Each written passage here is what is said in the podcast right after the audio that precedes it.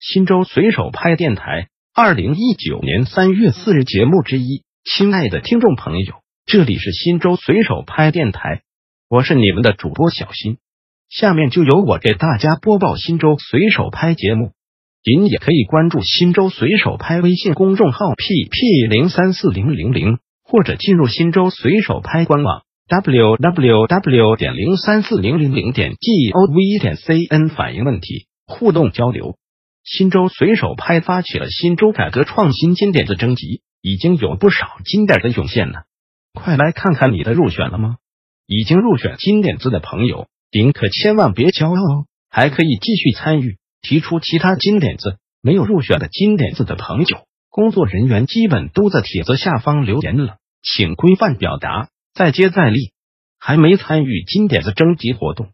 那您也太 out 了。什么 hot 的活动居然还没参加，请快快参与进来吧！参与方式在本文下方哦。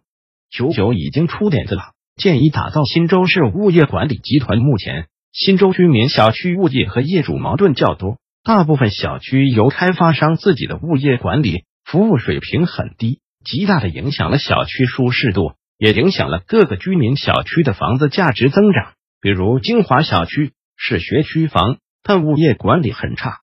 比如丽都锦城限价商品房，物业管理也较差。因此，我建议一由市政府主管部门牵头，选择几个较好的物业公司，比如开来社区物业。世纪花园物业公司成立物业管理集团，统一管理全市物业。二、由各小区业主代表或业主委员会提出申请，对本小区不满意的物业公司提出更换，可选择物业集团托管。三、对经济适用房物业统一标准，统一收费。四、物业管理水平的提高对小区居民、对城市形象有很大正面作用，望领导加以重视。走天涯，郭俊宝已经出点子了，大力传承非遗文化，让非遗文化进校园。我是非遗文化种类繁多，各县非遗传承人代表作也各具风格特色，诸如剪纸、木雕、石雕、面塑、抗围画、刺绣、玻璃画、布艺、北路梆子、带线挠歌、定襄八音会、原平凤秧歌等。现在国家非常重视非遗文化的传承和建设，而我是在非遗的传承中。应该放到很重要的位置，很多人甚至都不清楚我市的非遗文化代表人物。今年我市人民公园非遗文化代表作品展示是非遗传承的新举措，推广非遗。我的建议一，我市相关部门和单位可以定期组织非遗传承人定期定点在各县市区展示作品，诸如正月初五到二月二，可以选择在我市县区各大文化广场进行展示。二。可以让非遗传承人走进校园，进行校园展示、介绍、推广。三、可以吸纳附近农村能工巧匠进行学习创作。四、学校亦可以组织学生到非遗传承人工作室参观学习实践活动。五、利用微信、报纸、电视大力宣传推荐我市非遗传承人及作品。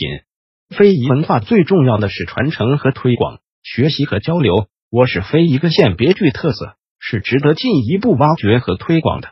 万紫千红总是春已经出点子了，建议我市设立过期药品回收点。现在几乎每个家庭都有常用药品储备，如抗生素、感冒药、止疼药等。由于开药数量过多，剩余药不对症、放弃使用等原因，造成人们手里有大量的过期药品。而目前我市尚无回收过期药品的专业场所，人们只能将过期药品。作为生活垃圾随意丢弃。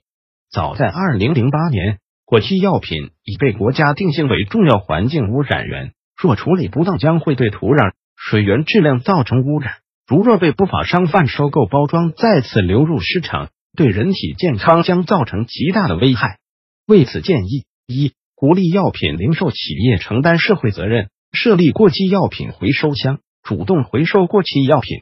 也可在社区。医院设立过期药品回收点，由药监部门来负责监督管理，最后统一委托医用垃圾处理企业按规定程序进行销毁，使过期药品回收常态化、长期化，减少对生存环境的污染。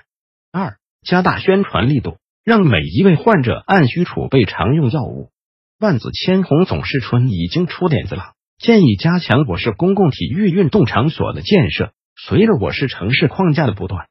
拉大，城市面貌得到了迅速改善，但可供市民健身的大众性公共体育场所和设施非常稀缺，主要表现在以下几个方面：一是公共体育设施匮乏，我市市民健身意识普遍较高，每天在广场、公园等地都有一大批市民在锻炼身体，但只能做一些跑步、散步。广场舞、太极之类的健身活动，大家普遍感到免费开放的公共运动场地和设施很少。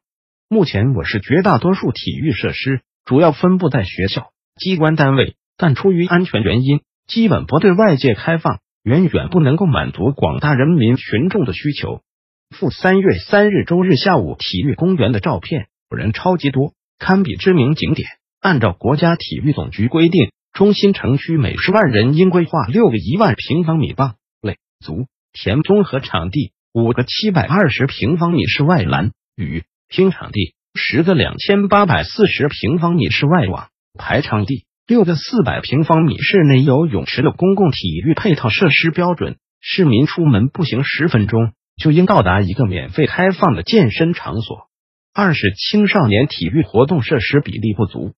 相对中老年人健身设施而言，青少年喜爱的竞技体育如足球、篮球、羽毛球、乒乓球等活动场地明显不足，部分场所也不对外开放。三是安置在社区的公共设施人为损毁严重，因设施老化、部分零件损毁、丢失被闲置等。目前，许多小区内公共健身器材的损坏和缺失已成为一个普遍现象，但是无人维护和拆除。成了无用的摆设，存在一定的安全隐患。建议一，将公共体育场地设施建设纳入我市城乡建设规划，配置好城市公共体育场地和设施。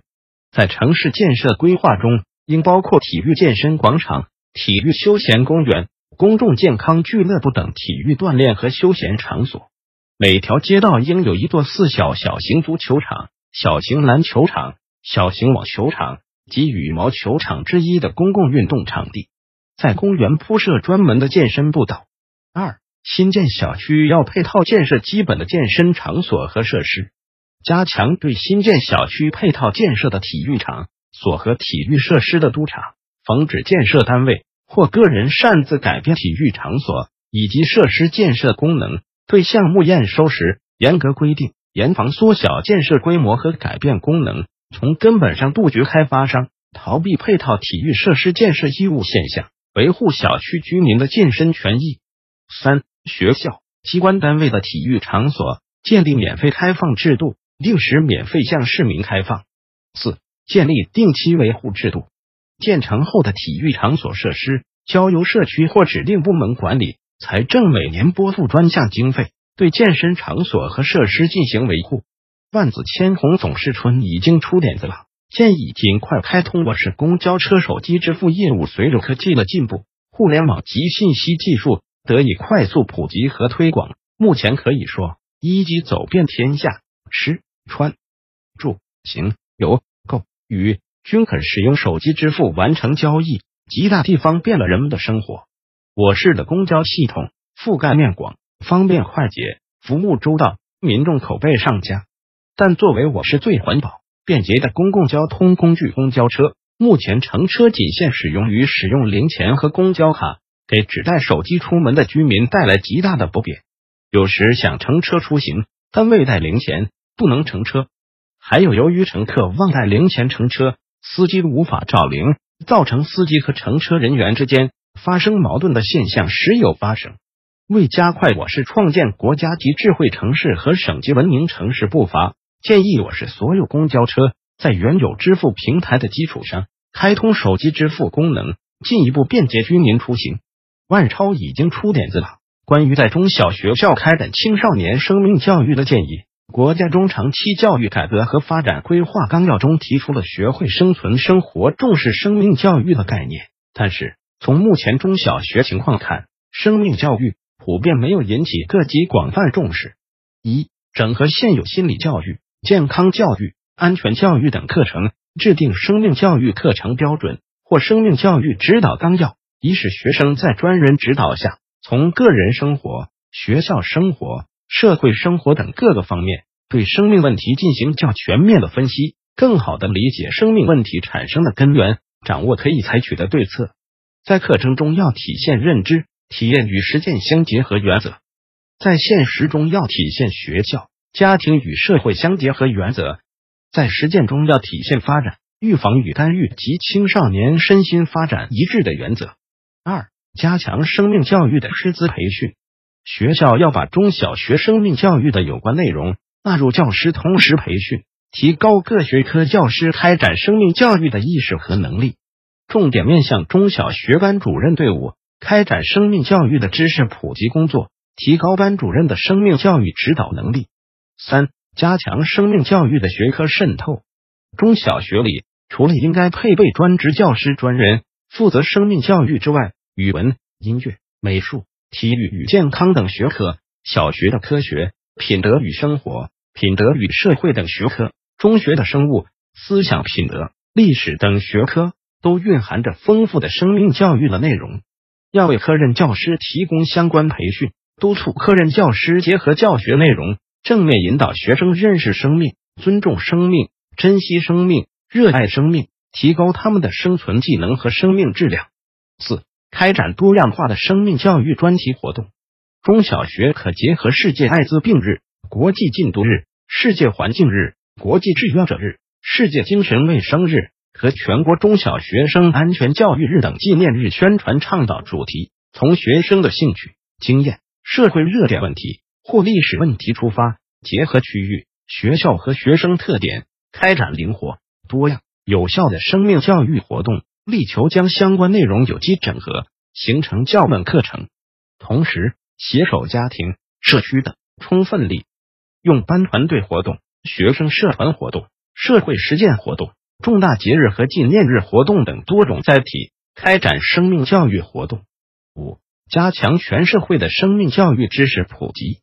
积极引导社会力量在中小学校、校外教育场所如活动中心等建立公益性生命教育专题。万超已经出点子了，关于用大数据解决频繁取文件难题的建议，市委市政府及政府有关部门基本上每天都通知相关单位取拿文件。而被通知单位就需要有一个工作人员专门每天去各通知单位取文件，而目前所有的单位都存在用人紧张问题，按要求按时取文件就成为通知单位和被通知单位的一大困惑，也是一大负担。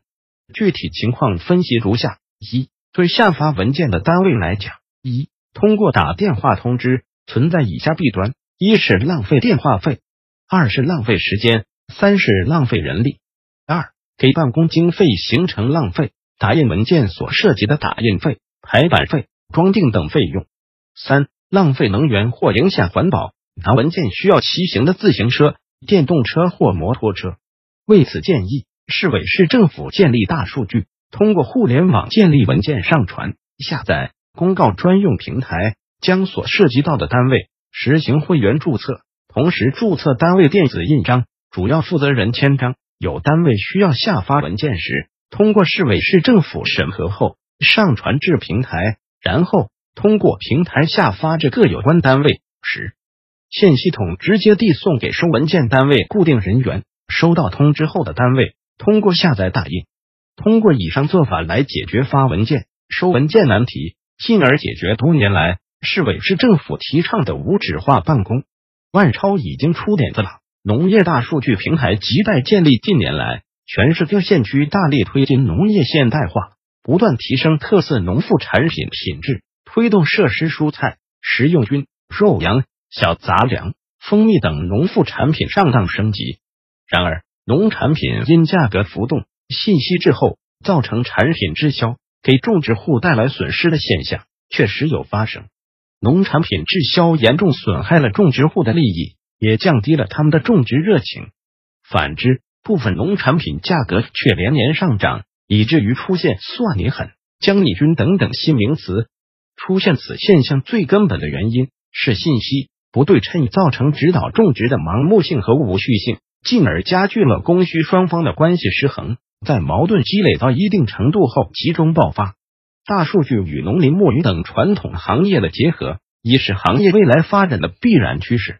国民经济和社会发展“十三五”规划建议中也提到，推进农业标准化和信息化，因此应尽快建立农业大数据平台，及时对全国的农业大数据进行实时公布，为农民种养提供更为可靠的建议指导，也为农产品加工企业投资提供数据支撑，真正推动农业产业的发展，实现农民增收致富。